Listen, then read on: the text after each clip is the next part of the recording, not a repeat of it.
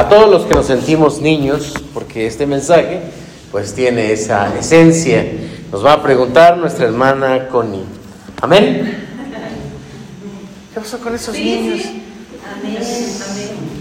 A ver otra vez. Nos va a preguntar nuestra maestra Connie. Amén. Ahí va, ahí va, ahí va. Hay que seguir practicando.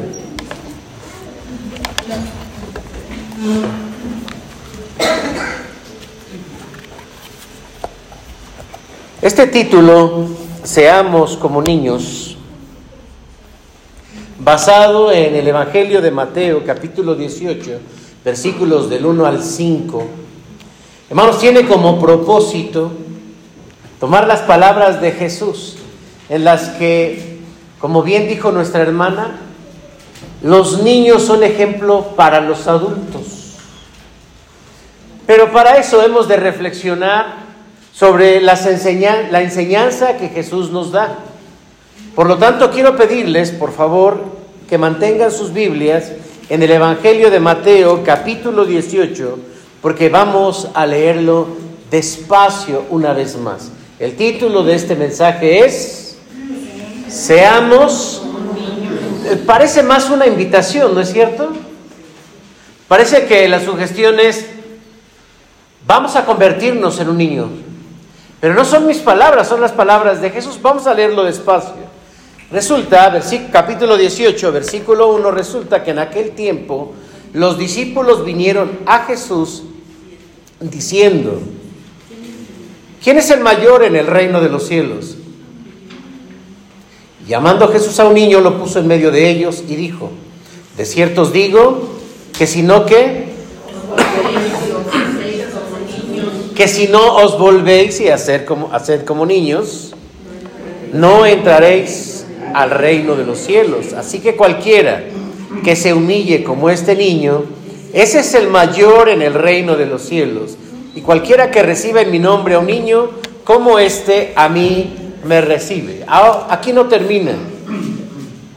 Versículo 6. Cualquiera que haga tropezar a alguno de estos pequeños que cree en mí, mejor le fuera colgarse en el cuello una piedra de molino de asno y que se hundiese en lo profundo del mar. Esto se llama suicidio. Bueno, hasta ahí vamos a dejarlo. La siguiente, por favor. Y la siguiente. Bueno, se celebra el Día del Niño y hoy estamos, eh, creo que, organizados para celebrar el Día del Niño. ¿Así es? Estaba yo de vacaciones, hermanos, eh, porque no sé si les avisaron, pero tomé unos días de vacaciones. Em, entonces estaba yo en la playa, ¿sí? en Los Cabos, así. Estaba acariciando las ballenas, porque allá, dicen que, que, uno puede ver las ballenas. Me han contado, yo no he ido, la verdad. En mi sueño estaba yo allá acariciándolas y de repente que dice, no, hermanos, próximo domingo eh, aquí nos vemos, porque vamos a ir a celebrar el Día del Niño, vamos a convivir con ellos. Quien tenga espíritu de niño que venga. Entonces dije, me regreso. Entonces ya desperté y dije, vamos a interrumpir las vacaciones y por eso estamos aquí, hermanos. Pero el Día del Niño es una celebración que tiene un origen y en México el año 1924, siendo presidente de la República el general Álvaro Obregón, y ministro de Educación Pública, el licenciado José Vasconcelos. Se introduce en este año el Día del Niño. Pero en 1959, muchas gracias, si tienes un niño por dentro. No lo digo por el café, es que le pone mucho azúcar. Muy dulce. Muy dulce, muy dulce, pero qué rico está. Muchas gracias.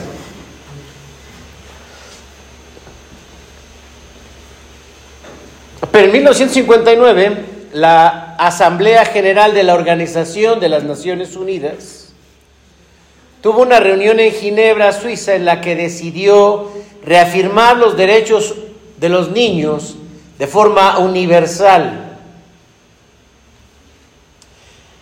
En América Latina, la siguiente por favor, tenemos, eh, digamos, compartimos algunos eh, países la fecha En Colombia es el último día de abril, en México el 30 de abril, en Paraguay el 31 de mayo, en Venezuela eh, tercer domingo de junio, en Uruguay el 9 de agosto, en Chile, etcétera, son los países. Eh, Estados Unidos estamos igual el mismo día. La siguiente, hermanos, pero es nuestro Señor Jesucristo el que primero le da un reconocimiento a los niños. Recordemos que en la Biblia la, identidad social de reconocimiento legal solamente lo tenían los varones, ni siquiera las mujeres, menos los niños, ni se contaban los niños. ¿Recuerdan ustedes cuando Jesús compartió el pan, multiplicó el pan? ¿Y eran cuántas personas se comieron ese día? Cinco mil. Y todavía así lo dice, eh, sin contar mujeres y niños. Eran más, eran mucho más que los adultos. Pero en este pasaje, hermanos, hablemos del contexto. Los discípulos se acercan a Jesús para preguntarle lo siguiente. En el reino de los cielos, en el gobierno que vas a instaurar, porque recordemos que la idea que tenía el pueblo judío acerca del reino de Dios del que hablaba Jesucristo era un gobierno político, social, económico, que iba a venir a liberarlos de Roma, porque vivían eh, bajo el dominio romano, y que ahí habría una organización imagínense, como cuando anda atrás, uno atrás de los partidos, apoyándolos, apoyándolos, porque cuando tengamos el, el lugar, se empiezan a repartir los lugares. Así sucede. También ellos lo pensaban de esta manera. Jesús en el reino de los cielos, pues estamos aquí platicando entre nosotros quién va a ser el mero mero, el consentido, el de arriba, el jefe del Estado, el, ¿Qué otro título así alto allá arriba? Este, manda más, bueno, puede ser manda más. Ese, puede ser el, eh, ¿cómo se llama ese? Mm, relaciones exteriores también. Es, son, son lugares muy altos. ¿Quién de nosotros va a ocupar el liderazgo más alto? Y entonces, cuando ellos estaban preocupando por repartirse los lugares de opulencia, de, mucha autoridad, Jesús les contesta, uh, para que entren primero, para que entren primero al reino de los cielos, tienen que ser como un niño. Hay un canto que así dice, tienes que ser un niño, ¿lo conocen? Tienes que ser un niño para ir al cielo. Sí, efectivamente, Jesús toma a un niño y lo pone como ejemplo para que si quieres ser grande en el reino de Dios, tienes que ser como un niño. Pero, ¿qué características tiene un niño? Porque eh, hablar de la niñez o hablar de los niños en México, pues tenemos a lo mejor algunos términos. ¿Cómo llamamos a alguien que está todavía en los brazos? ¿Y cómo le llamamos a alguien que todavía está adentro de su mamá? ¿Eh? ¿Cómo? Feto, neonato es cuando ya nació.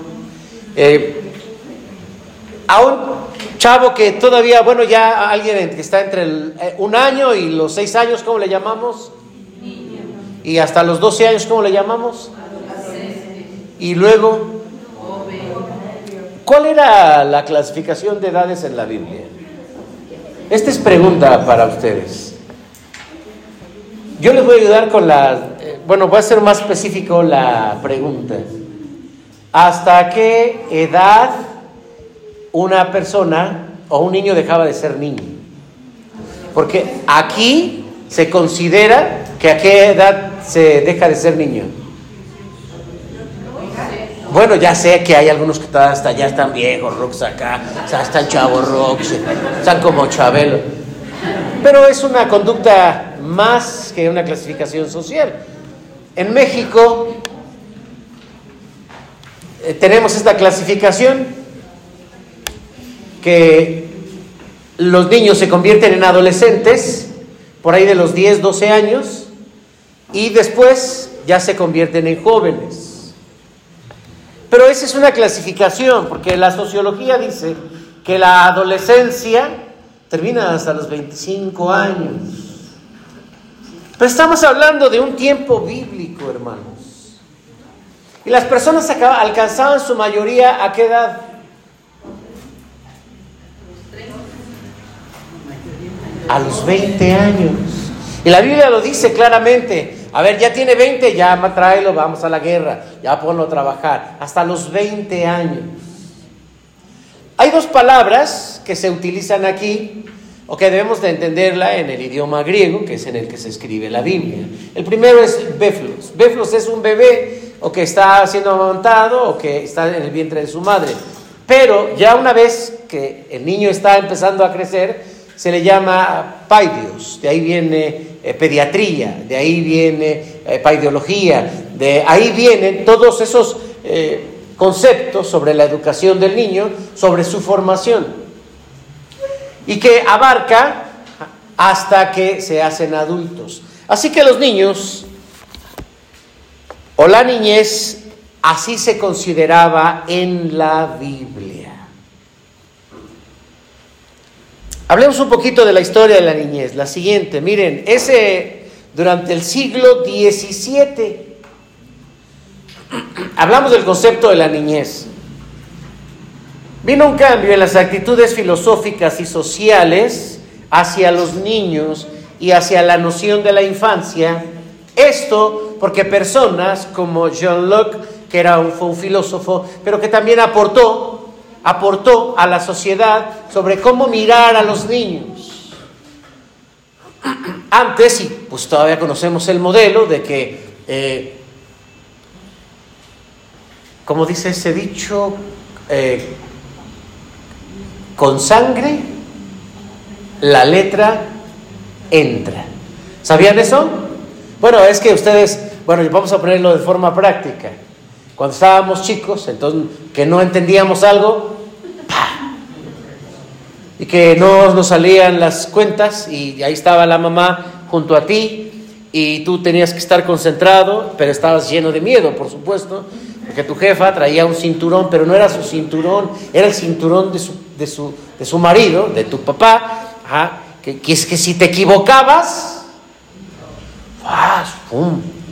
y tú como eras muy inteligente de chavito, escondías el cinturón de tu mamá. Pero tu mamá era más inteligente que tú y le quitaba el cable a la plancha. Qué bueno que hoy ya no se quitan. Estaba viendo que hoy vienen muy pegados, ya no se le puede quitar tan fácil. Yo creo que algún resentido niño quiso vengarse de las mamás que le quitan el, cable a la plancha y ya, ya no permite que se quiten. Y paz, te ponían. No sé, ¿a cuántos de ustedes despegaron con un, un cinturón? Levante su mano. Ya, bajen la mano, bajen la mano. Ya, ya, ya, ya, ya. ¿A cuántos de ustedes les dieron con un cable? Sí, no, luego volteando a ver a la mamá. Y la mamá, era por tu bien, era por tu bien, era por amor. ¿Y a cuántos de ustedes les dieron con un zapato? Así que, ah, el chanclazo mágico. ¿Sí? Vaya, vaya, vaya, vaya benditas mamás que buscaban métodos para educarnos. Pero en el siglo XVII decíamos que John Locke decía, este método es muy malo. Eh, he descubierto algo en los niños. Los niños nacen como una tabla rasa de donde les podemos formar eh, muchas cosas. Entonces, él proponía, eh, veamos a los niños como una oportunidad, hablemosle, sí, démosle libros, vamos, vamos a leerle los cuentos, que ellos lean los cuentos y ahí empiezan esos cuentos, si ustedes quieren, un tanto medievales, ya escritos, para que los niños de una manera atractiva pudieran entender lo que decían esos libros. Y así aprender el respeto, la moral, la ética y demás que eran esenciales para la convivencia social. Pero también vinieron los puritanos. ¿Quiénes eran los puritanos? Los puritanos, eh, vamos a decirlo, es como eh, el antecedente o una variante de la iglesia presbiteriana. Y los puritanos estaban muy enfocados en la salvación de los niños. Pero el capitalismo, a finales del siglo XIX, va a convertir la niñez en un mercado. Y no solo la niñez, también a la familia. Vean ustedes, a ver, hermanos, si ustedes ven fotos todavía principios del siglo pasado, un niño se vestía igual que un adulto. Se vestía igual, las mismas camisas, el mismo trajecito, el mismo pantalón y el mismo, mismo sombrerito. Eran adultos en chiquito. Pronto vendría el mercado y después que ya no tienes infancia y que no que tú sufriste mucho y que pobrecito de ti y luego la psicología también se ensaña y les dice que no fuiste deseado y ahí se crea un mercado también para el trabajo psicológico y pues social. La siguiente, por favor. Pero Jesús dijo, vamos a deben de volverse como niños. Como niños. Y uno ve a los niños y puede pensar cosas bonitas. Pero cuando los tenías chiquitos, pensabas cosas no muy bonitas. Me decía una paciente, ah, doctor, ya no aguanto a mi niño. Lo corren de todas las escuelas. Así me dijo un día, llorando, se lo cambio por el suyo. ¿Sí? Y, es que de repente, o sea, los papás, no, ya no aguantamos a los hijos, ¿sí o no? Ay, ay, ay, ahora nadie dice nada. Ay, ay, ay. Y entonces yo le dije a esta paciente, pues porque eso es un sentir de los papás. No, o sea, llévese a mi hijo si quiere. A ver si lo aguantan. Pues es que solo los papás aguantamos a los hijos, ¿o no? ¿No? ¿Quién más aguanta a nuestros hijos? Pues eso les dijeron, los maestros ya no aguantan a los niños. Aquí hay varios maestros. Podríamos preguntarles, ¿Qué significa volver volverse como niños? Porque, ¿qué características tienen los niños? A ver, voy a ser eh, claro. Vamos a decir características bonitas y características no bonitas. Y entonces yo voy a preguntar para este lado características bonitas y de este lado características no bonitas. A ver, ¿qué características bonitas tienen los niños? Son sinceros, muy bien. Son sonrientes. Ya decía nuestra hermana que si sonreímos nos vemos más bonitos, dijiste, y más jóvenes. Ajá. No, yo estaba así, dije, igual y ahorita hasta cabello me sale. Uno no sabe, hermanos, uno no sabe lo que puede hacer la magia de la sonrisa. Son sonrientes, ¿qué más? Son espontáneos, ¿qué más? Son sinceros. Ya, dijeron sinceros, ya. ¿Qué más? ¿Se acabó ya la pila? Son imaginativos. Tienen demasiada energía. Juega con un niño y ay, ay, ay. ¿Qué más? ¿Ya? Positivas. Vamos a ver las negativas. A ver de este lado. Berrinchudos.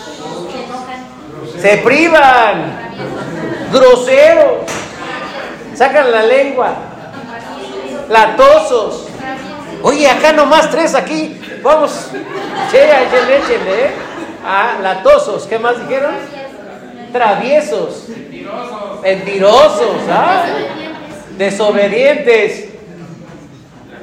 ¿Qué? No. Se quedan con el cambio. Ah, pero pásate de este lado, hermana.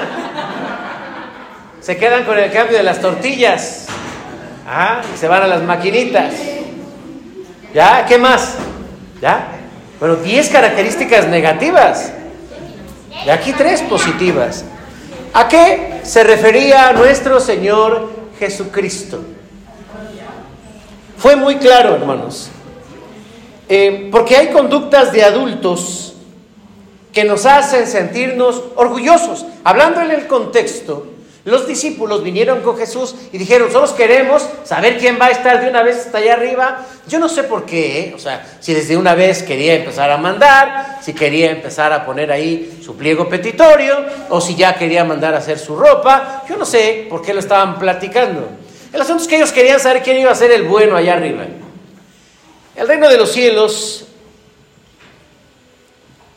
para los eh, discípulos, fue eh, también una oportunidad para expresar cómo es el adulto. Y entonces el adulto tiende a ser orgulloso. Orgulloso. Creo que este es el centro del diálogo de Jesús. Pone a los orgullosos adultos con los niños humildes. La característica va a ser muy clara, la humildad.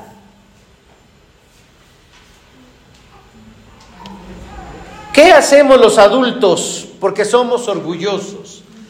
Para crear una, un ambiente de orgullo, se desarrollan estas prácticas que están aquí. Primero, ¿qué hacemos? Nos comparamos. ¿Sí? Nos comparamos. Claro, hay de comparación a comparación. Hay quien se compara siempre con estándares más altos y siempre va a sentirse mal porque no alcanza ese punto de comparación. Habrá otras personas que se comparan con estándares menores y entonces se sienten eh, cada vez más fuertes. Pero aparte de compararnos, también la necesidad de ese orgullo, de esa afirmación, hace que veamos en los demás cosas que no nos agradan y que las resaltemos. Entonces criticamos. Los adultos tendemos a criticar. ¿Los niños critican? No, ahora sí ya se acordaron de las cosas bonitas, ¿no? No, no, si los niños tienen un alma de Dios. Los niños no tienen cuernitos, los niños tienen alas. No, los niños no critican. Nos juzgamos, además nos juzgamos, los adultos nos juzgamos. Y en forma muy ordinaria y práctica, ¿cómo qué cosas nos criticamos y nos juzgamos? A ver, ¿qué? ¿El qué? ¿El chongo? ¿Quién dijo el chongo? Yo, hay gente que sí se está observando en los peinados de los demás. Yo la verdad vengo igual cada ocho días. No me cuesta mucho, pero evito la crítica no tengo ningún problema, que aunque me digan pelón, pelón, eh, así me han llamado durante mucho tiempo, eh, estuve un tiempo jugando fútbol y pues literal, salí en el periódico de la escuela con el nombre de pelón. ¿Sí? ¿Qué más nos criticamos? Ahora resulta que no. la vestimenta. La vestimenta. Sí, hermano, sí, sí, sí, de verdad. Un niño se preocupa por la vestimenta, no está la mamá, lo arregla bien bonito para que dé una buena impresión. Ella, ¿eh? No crean que él. Que, se vea una mamá atenta con su hijo, que se vea una mamá que anda al día con su hijo. Su corte acá de log, del día, acá eh, su playerita y acá que ande con tenis de marca, sácale la lengua para que se vea que son este, Nike o que sea. ¿eh? ¿eh? ¿Qué más? Los niños no, los niños apenas si pasa un ratito ya se quitan la, eh, la chamarrita, ya andan todos cochinos. ¿Qué más nos juzgamos los adultos? ¿Qué más nos juzgamos los adultos? Su cuerpo. Su cuerpo. La apariencia en general. ¿Sí? La apariencia, otros que el peso. A ver, vamos a hacer un ejercicio. Voy a tratar de lo más flaquito posible. ¿Estoy gordo, hermanos? Ya, ¿de qué se ríen? ¿Ya de qué se ríen? Alguien dijo, pues depende. ¿Depende de qué? De la papada. Se me aprieta la corbata. Bueno, nos criticamos. ¿Saben ustedes, hermanos, que eh, se hizo una investigación, no se los comenté, eh, en un hospital para alimentar a los niños que estaban en incubadoras, estaban desarrollando, terminaron de desarrollar, y entonces eh, a un grupo de niños se les daba simplemente pues su mamilita, se les daba y se les dejaba solitos.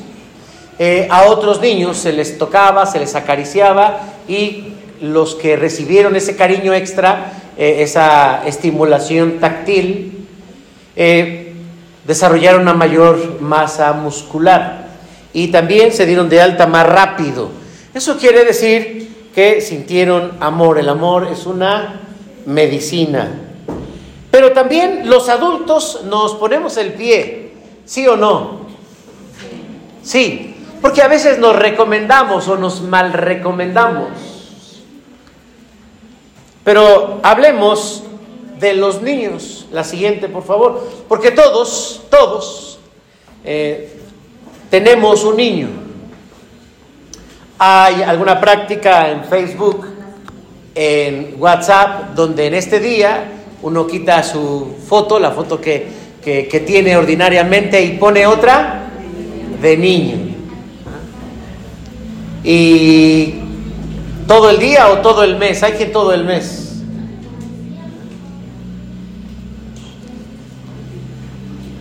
Hay una teoría que dice, hay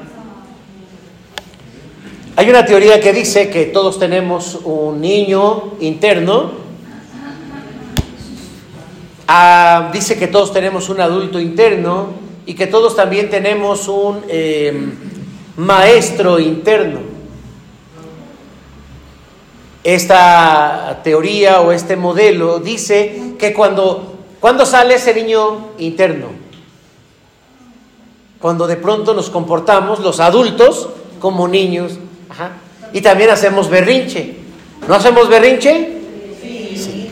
sí, sí hacemos berrinche. Llegas a la casa, llegas cansado, crees que te van a atender como rey y vas y te asomas a la cocina, ves que eh, no está la comida y entonces como que te empiezas a enojar, a hacer berrinche. Y luego ya la esposa dice, sí, sí, ahorita vamos a hacer la comida, ¿qué quieres de comer? Ya no tengo hambre. Sí, hacemos berrinche. O de repente llegamos y, queremos el control para ver la tele, pero resulta que todos están viendo el partido. Ah, miren qué raro, ¿no? Todos están viendo el partido, yo quiero ver otra cosa. Entonces, como eh, no me prestan el control, ¿qué hago? Berrinche. Entonces, no solamente ya no comí, ya no vi la tele, ¿qué más? ¿De qué otras formas hace un adulto berrinche? ¿Mande? O hace berrinches para no lavar los platos. Sí, pues también hacemos berrinche porque de pronto nos dice, oye, ¿qué hay de comer? Pues, ¿qué hiciste de comer? ¿O que a qué hora fuiste al mercado por la comida? Pues nada, ¿verdad? Y ya uno hace berrinche. Bueno, estoy poniendo ejemplos masculinos, pero también hay femeninos. A ver, las mujeres, ¿cómo hacen berrinche? No hacen berrinche.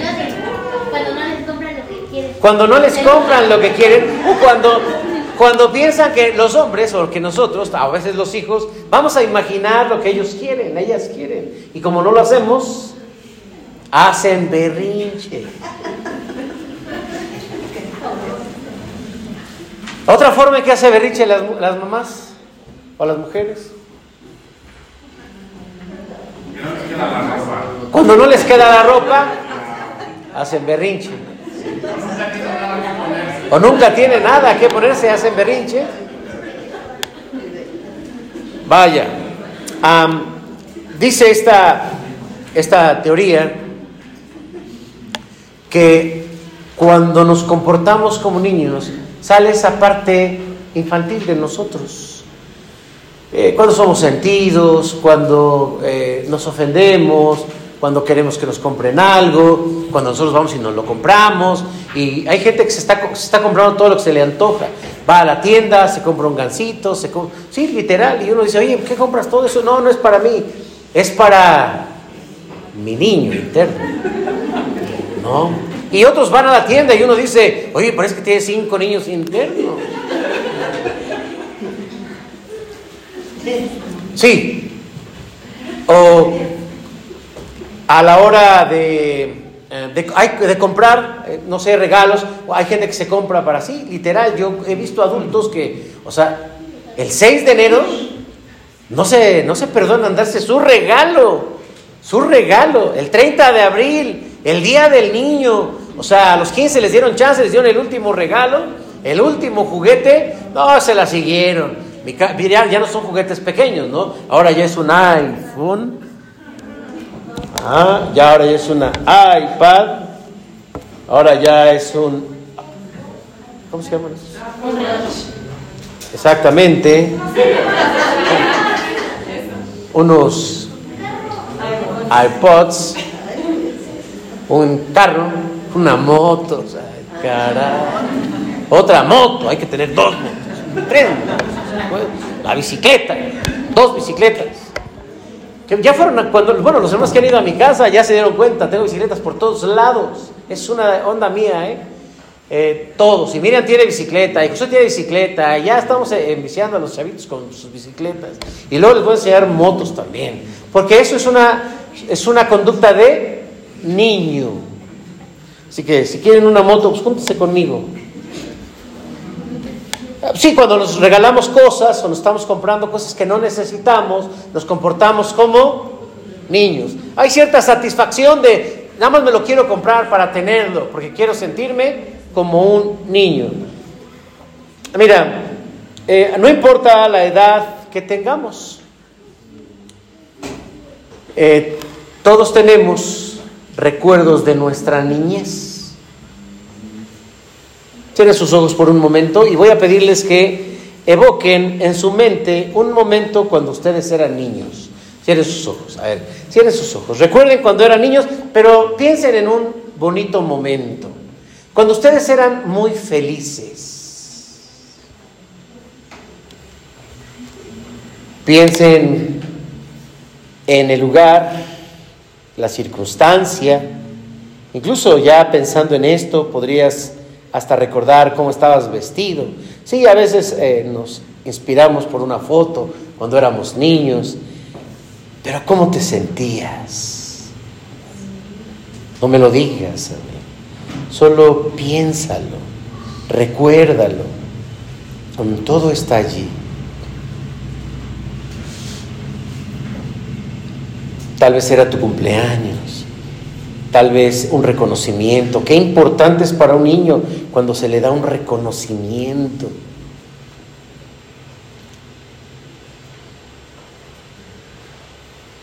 Tal vez te llevaron a tu lugar favorito o tuviste un amigo, jugabas algo. Muy bien, respira profundo y trata de conectarte con ese sentimiento de felicidad.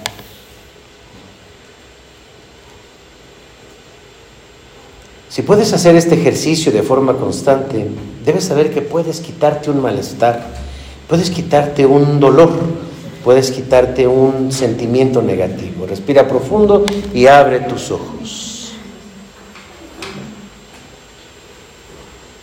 La siguiente, por favor. Sí. Abra sus ojos o, ya se nos quedó dormido alguien. Abra sus ojos. Se fue, se fue, se fue, se fue. Eso quiere decir, hermanos, que tiene validez las palabras de Jesús. Claro, es Jesús, tiene validez su palabra, pero podemos nosotros sentirlos. ¿Cuántos pudieron evocar un momento en su niñez? ¿Cuántos? Eso es una posibilidad. Entonces quiere decir que adentro de nosotros tenemos claro el cómo es un niño. Y Jesús dijo claramente, si no os volvéis como un niño, Uy, ¿qué tal que ya se nos olvidó? No, cuando era niño. No, no, no, no, no, no, no, no. Es más, entre más vieja es una persona, más se acuerda de cuando era niño, porque se libera más el recuerdo de tiempo que el recuerdo inmediato. Ya, ya ves a la persona, ¿a dónde vas? Este, allá no me acuerdo, ya se me olvidó.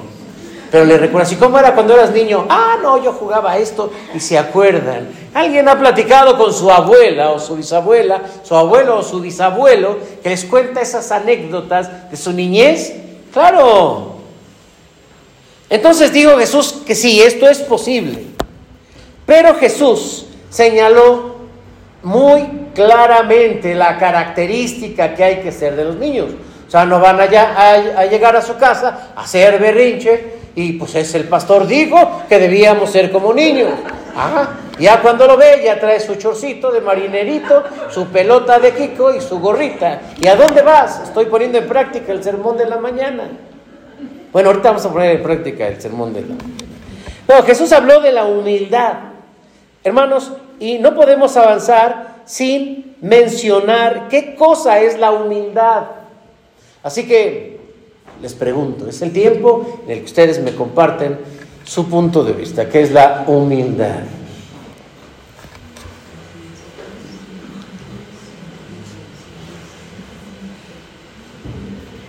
Reconocer nuestro valor. Yo pensé que iba a decir, no, estamos en estado de niños, no saben. ¿Qué es, hermana? Bueno, reconocer nuestro valor. Ni somos más ni somos menos. O sea, que el niño no se siente más. El niño ve a todos muy bien. Y eso aplica porque los apóstoles querían que uno fuera más. ¿Qué más es la humildad? Ser sencillo. El niño se acopla con todo, ¿no? Gandallas a veces los adultos porque ya nos sentamos a los niños Ah, por eso ahí, coman en la sala, niños. ¿Y qué dicen los niños? Ah, no, no, yo quiero el primer lugar ahí conmigo. No, ¿qué dicen los niños? Sí. Y luego da más gandallas porque no hay lugar. En el suelo los niños, ¿qué dicen? O sea, los niños se acoplan. O sea, dile al hermano cuando le invitas hacia tu casa, dile, hermano, eh, que vino, qué bueno que vino usted a comer. Le hicimos su molito de guajolote para que hermano se sienta usted contento. Pero va usted a comer en el piso. O sea, ¿qué, va a hacer el hermano? Luego si es el pastor. Me tratan bien, la verdad me tratan muy bien, hermanos. Muchas gracias, gracias. Bueno, el adulto ya no se, se quiere acoplar, pero el niño sí. Entonces, característica de la humildad es sencillez se acopla, se amolda, se acomoda. ¿Qué más? ¿Qué? Cree. También cree, exactamente, es parte de la humildad. Cree, le cree al adulto. Se llega a un punto en el que los niños pensamos que todos los adultos son buenos. ¿Qué más? ¿Qué más es un ser humilde? Comparten. Los niños comparten. ¿No es cierto? ¿No comparten? Pues ya van aprendiendo otras cosas, pero sí comparten. No, de forma natural, un niño se quita y te da. Sí, ya cuando se lo quieres quitar, el niño se siente obviamente invadido y por su seguridad se replega y dice en él, no, no, no. Pero ¿cuántos niños van a casa de alguien tranquilo, tranquilo, niño tranquilo? No niño gandaya que ya viene, me los regalaron, se trae regalos allá y órale su mamá le se regresa eso, ¿de dónde lo sacaste? No. Pero hay niños que salen con un regalo y dicen, yo se lo regalé. Es más, ¿a cuántos de nosotros de repente adultos que estamos con los niños salen y nos regalan algo de un valor muy alto y uno dice, no, esto no lo debes regalar. Sí, sí te lo regalo. Pues es un iPad, está bien bueno. Sí, pues díganle a un niño, ¿me regalas tu casa? Sí. O sea, los niños son desprendidos, sí, efectivamente. El adulto dice, hermano, necesitamos Biblias. Ya nos hicieron una invitación y la invitación está abierta. Queremos Biblias. Estamos pensando en una versión tal vez una versión, una versión internacional que sea accesible para gente nueva. Están solicitando Biblias, una hermana está haciendo un trabajo de evangelización en un grupo de alcohólicos anónimos y creo que hermanos, lo mínimo que podemos hacer es apoyar a nuestra hermana. Así que, ¿cuántos niños dijimos que había aquí? Aflojen una Biblia, hermanos. Aflojen una Biblia. ¿Qué más? ¿Qué más dijeron que era la humildad? Por ejemplo, perdonan rápidamente, rápidamente. Vean a los chavitos, se están dando pa, pa, pa, pa. Y luego, ¿qué pasa? Están contentos, ¿sí? Eh, bonito los esposos, ¿no? Que cuando después de que se dan, ya están como si nada. Cada quien con su golpe. Sí, perdonan, fácilmente perdonan. Y más adelante Jesús hablará de perdonar 70 veces 7. No está muy alejada de nuestro texto. El adulto perdona. Es más, miren, el niño perdona todo. Le ponen una friega y perdona al papá. Y al papá después, perdóname, sí, sí, te perdono. Yo no he visto un niño que le diga, no, ya me des cuatro. Y vas a ver cuando crezca, me voy a hacer resentido. Aunque sí hay niños que crecen con la idea de, crecer y matar a su padre, porque es agresivo. Eh, eh, golpea a la mamá y golpea a sus hermanos. ¿Quién no ha visto que crecen los hijos y ya están agarrando trancazos con el papá? Porque se las tienen guardadas. No, el niño no es resentido. ¿El adulto es resentido? Nada más de este lado, qué bueno, bueno, de este lado. ¿Será eso cierto? ¿El adulto es resentido? Somos muy resentidos. El adulto nos cuesta trabajo perdonar. Al adulto, o sea, ve su ego y otra vez se engorda el egoísmo y no perdona. ¿Por qué? Porque siente que si perdona, su ego baja. Pero entonces no vamos a entrar al reino de los cielos. Es más, si tú no has perdonado a alguien que tú digas, yo perdono todo menos esto, pues no vas a entrar al reino de los cielos. No, entonces ya me voy. Pues vas a ser berrinche. Pues hago berrinche porque soy niño. Pues ándale pues, Dios te bendiga. Pero no vas a entrar al reino de los cielos. ¿Qué otra característica tiene la humildad? Al niño le pides que te ayude algo, te ayuda. Ahí está, cuando el niño está ahí queriendo, no, mamá, quítate, quítate de aquí, vete para allá. Ya cuando le ponte a lavar los trastes, no, pues ya me quité, ya me fui por allá. ¿Qué más es la humildad, hermanos? Es que pueden encontrar un espacio para estar bien con lo que sea. Por ejemplo, la felicidad. A ellos no les cuesta trabajo, a los niños no les cuesta trabajo porque pueden sentirse bien rápidamente. Sí, o sea, el adulto, como bien acaban de decir, tiene a lo mejor muchas opciones para vestirse y dice, no tengo que ponerme. O uno dice, no tengo dinero. Sí, no tengo aquí, tengo la cuenta del banco. Ah, sí, esa parte. O hay gente que dice, no tengo zapatos. No se siente feliz con lo que tiene. ¿Y por qué quieres una moto? quiero ser feliz. O sea, con tu moto vas a ser feliz, sí. Y yo me voy a hacer feliz si tengo mi casa. Y yo voy a ser feliz si tengo eh, mi carro y voy a ser feliz si tengo, eh, si tengo, si tengo, si tengo, si tengo, si tengo, si tengo. No, se te pueden regalar el mundo entero y vas a ser igual de infeliz. Un niño, ¿qué hace un niño? Pues un niño se levanta y, y canta con ese viejo caballo de palo. Y no reclama, ¿eh? No reclama. ¿Qué me sirve? ¿Se acuerdan de esa canción? No. Las generaciones nuevas no saben de esto. Pero cuántos papás tuvieron que mantener eh, a sus hijos con la idea de que los Reyes Magos eh, se les olvidó, porque pasar por aquí, no sé por qué, algo habrá pasado, pero ya el siguiente año van a dejar doble.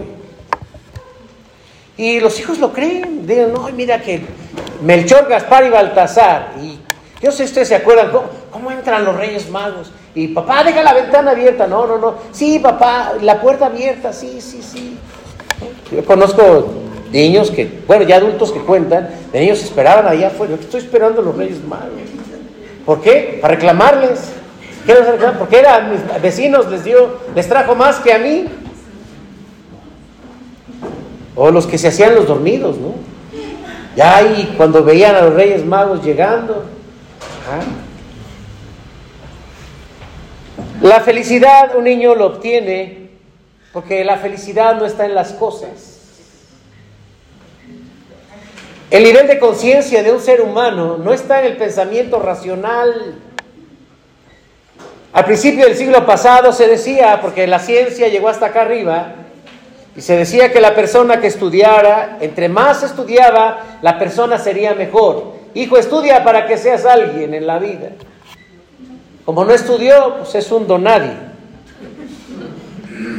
Pero al final del siglo se dieron cuenta que el hombre entre más estudia es más perverso. El hombre entre más poder tiene, más cruel. Por eso en la casa donde más se sufre, quienes más sufren son los niños. La siguiente, por favor. Debemos, dice aquí en este versículo del 6 en adelante, tener mucho cuidado con los niños. Acompáñenme, por favor, a leer.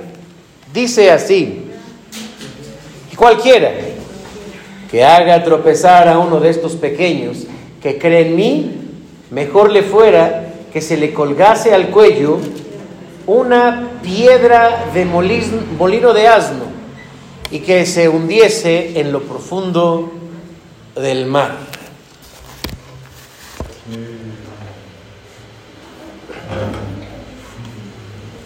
Debemos cuidar a los niños. O en esta vida tus padres te enseñan que vives en un mundo seguro o que tienes que estarte cuidando de todo mundo.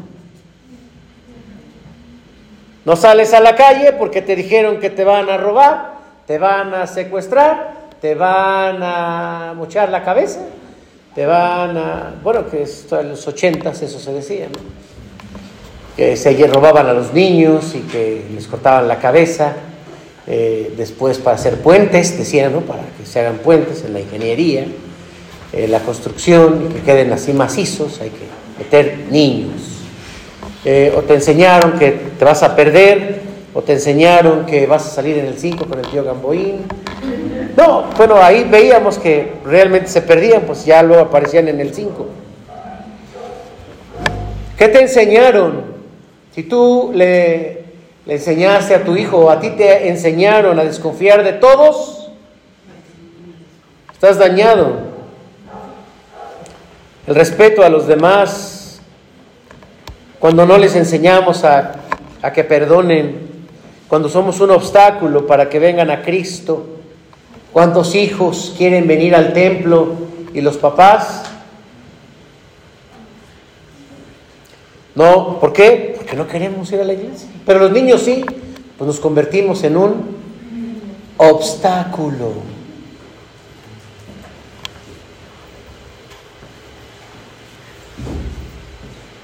Hace rato que decían, hablaban de la escuela, los maestros aguantan a los niños.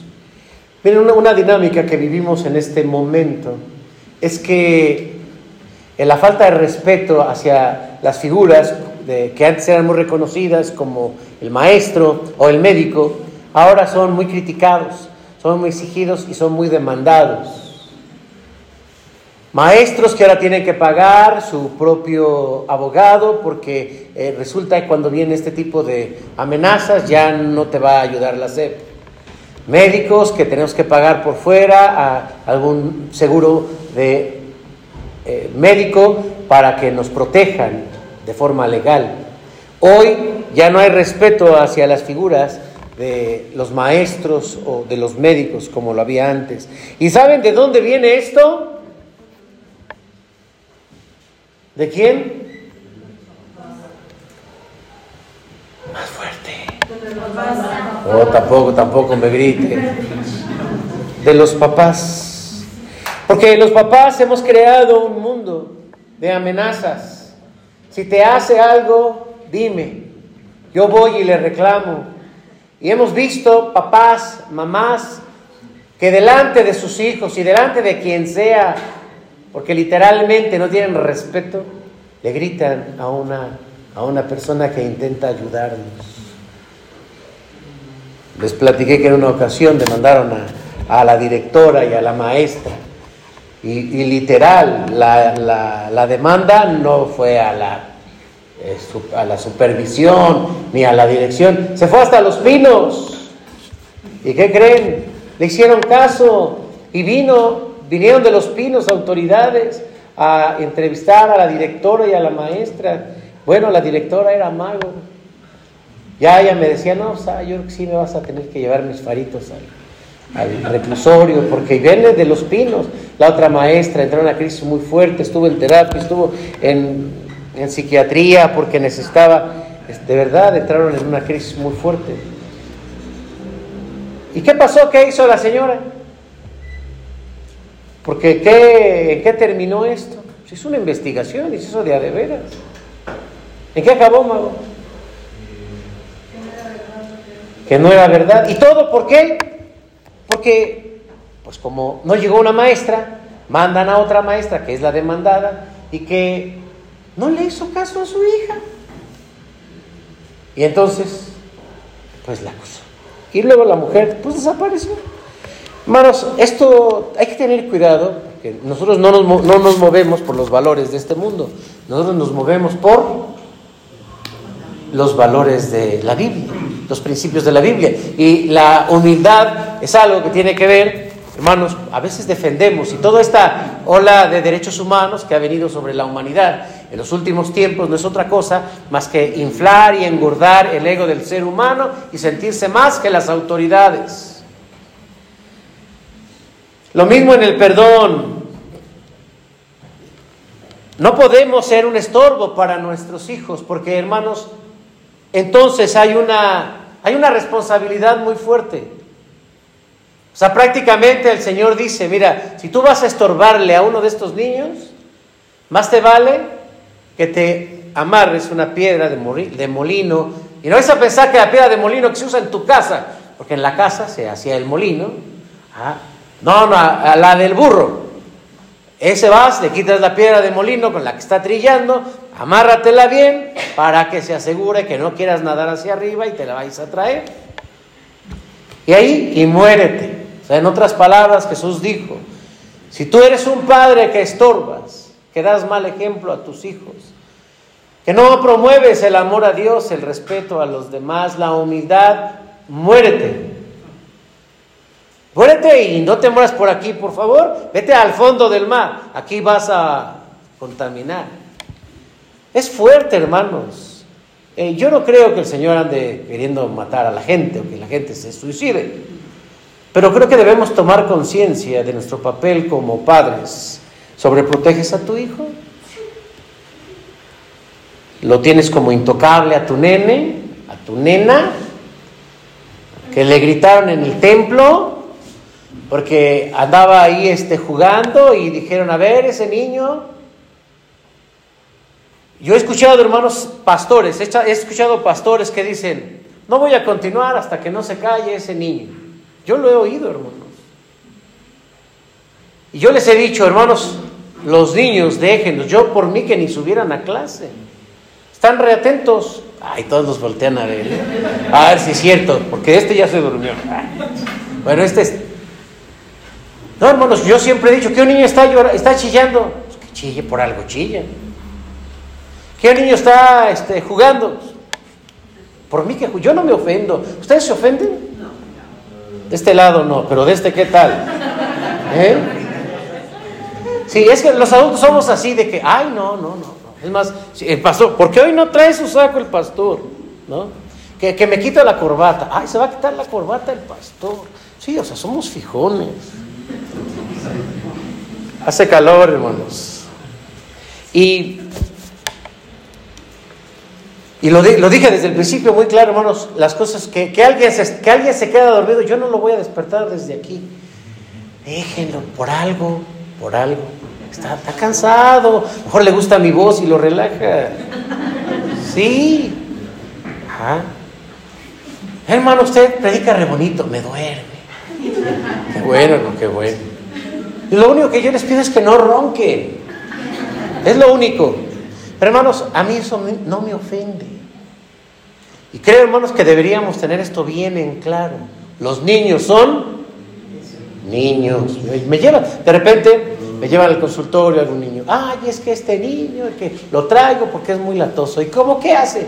No, pues hace esto y eso. Es normal. Pero es que también es normal. ¿O qué? ¿Usted no lo hacía? No, sí, sí, yo hacía cosas peores. Entonces, eso es normal. Entonces, hermanos, ¿habrá alguien que se ofenda? Pues hay que tener cuidado porque a veces ese tipo de, por nuestro orgullo, eh, nos ofendemos eh, y entonces eh, empezamos a, a, sentirnos orgullosos y vemos menos a los demás y a partir de ese momento les estamos estorbando Yo crecí en una iglesia que se consideraba la iglesia de los niños. Ponemos puros niños. El pastor que había fundado esa iglesia le decía al seminarista en aquel entonces, oye, ¿ya qué vas ahí? Puros niños hay. No, pues tengo una iglesia de niños. Gracias a Dios, varios de esos niños ahora somos pastores. Hermanos, somos responsables con los niños. De la casa, sí, pero también de afuera. También de afuera. Si un niño te saca la lengua, porque si los niños sacan la lengua, ¿eh? O sea, pues ríete con él. ¿No? O sea, porque hay gente que me sacó la lengua, y pero pues tú eres adulto. ¿Y qué tiene? Si a veces nos ponemos con los niños a pelear, ¿sí? O actuamos así con los niños, así hasta para allá. ¿A cuántos de ustedes no les tocó cuando llegaba el DIF por allá a regalar pelotas y muñecos y, tú estás ahí formado y siempre llegaba una señora adulta con cuatro chamacos y te echaba para atrás. O llegabas a las tortillas, estabas ahí formado, echándote ya una hora, ¿no? Y llegaba una señora como si nada, ya. Yo siempre decía, esa señora, no les digo que yo decía. Yo estaba niño y decía, ¿por qué no? ¿Por qué llega esa señora? Y no le importa, no, no le importa. Cree que porque está grande vale más. Hermanos, tenemos un compromiso social allá afuera. Tienes un compromiso con los amigos de tus hijos, con tus vecinitos. Tienes un compromiso con los que no son tus hijos. Ay, yo no tengo hijos, hermano, yo por eso no tuve hijos. Pues no te evades, la responsabilidad es para todos. Es para todos. Tenemos que amar a los hijos y entonces debemos ser, la siguiente por favor, ejemplo. Claro, tenemos que ir delante de ellos. El modelo, hermanos, que tenemos en nuestra cultura, nuestra cultura, no es la cultura de la Biblia, es que le pedimos a los hijos que hagan lo que nosotros no hacemos. No queremos que los niños eh, se les distorsione su mente y ahí los tenemos viendo la tele, viendo el Facebook, ven, viendo las redes sociales, así los tenemos. Y para ejemplo, pues le compramos su iPad le compramos celular. El chavito, no, tiene que entrar a la tecnología. Lo que quiere es que te lo cuiden, se entretengan y demás. Sí, hermanos, a veces queremos que los hijos estudien cuando nosotros, díganlo, no estudiamos. Y no estoy diciendo que ahora estudien para que sean congruentes. Pues nomás no le pidamos a los hijos que hagan las cosas que no hacemos. Porque si no, la cantaleta de, los, de hace años si yo hubiera tenido las mismas oportunidades que tú tenías, yo hubiera estudiado. Sí, yo ya iba para arriba, pero tuve que trabajar. Bueno, ya no trabaja, pues échale. No, ya, ya no me entra nada. Yo escuchaba esa cantaleta en mi propia casa, hermanos. No lo vais a decir a mi mamá, ¿eh? Yo un día le dije a mi jefecita, Oye, mamá, tú siempre me decías que tú, que, tú querías estudiar y que te pago la carrera. Estás loco. Sí, siempre supe que no te gustaba estudiar. Eso lo dije quedito. No se lo vayan a decir, por favor. Mi mamá ya tiene su iPad, pero lo bueno que no tiene podcast. Ahora que venga mi mamá, porque siempre les manda saludos, por cierto. Si usted, sí, siempre se acuerda. Hermana, los hermanos, y diles que qué bonita. Cosas bonitas. A veces me pasa, de repente me acuerdo de mi jefecita en el culto y les digo, pero más bien ellos, hermanos, son el ejemplo de nosotros. Porque fallamos, fallamos como ejemplo, de verdad. Lo decimos, pero está al revés. Está al revés. Dice la Biblia, instruye al niño en su camino. En el camino del niño, ¿eh? no en el camino del papá. En el camino del niño. No, es que papá, tiene que ser como yo. A ver, ¿dónde está tu moto? ¿Y dónde está? Ahorita te voy a rapar también. No, no, no, ese no es el modelo de la Biblia. Dice, instruye al niño en su camino. Porque el niño trae su propia identidad, trae sus propios dones y el papel del padre es, los identificas, los estimulas, los desarrollas para que el niño nunca se aparte de su camino. Si no al rato, ¿y ahora de qué estás chambeando? Ya la estoy buscando, ya voy a otra cosa, aquí ya no salió. Y anda de aquí para allá porque no tiene una identidad, ni siquiera laboral. Esa es la tarea. Pero los niños, hermanos, son nuestros ejemplos. Los niños son nuestros ejemplos de humildad. Así que quiero terminar La siguiente, por favor. Jugar, creer, seguir a Cristo, perdonar. Y ese sentimiento de inocencia son características de la humildad que Cristo quiere que aprendamos de los niños. Ser como niños, sin criticarlo nosotros mismos, sin sentir vergüenza, sin sentir esa pena, sentirnos felices. Sí, hermanos, eso es lo que el Señor quiere que aprendamos de ellos. Quiero invitarte para que estés de pie.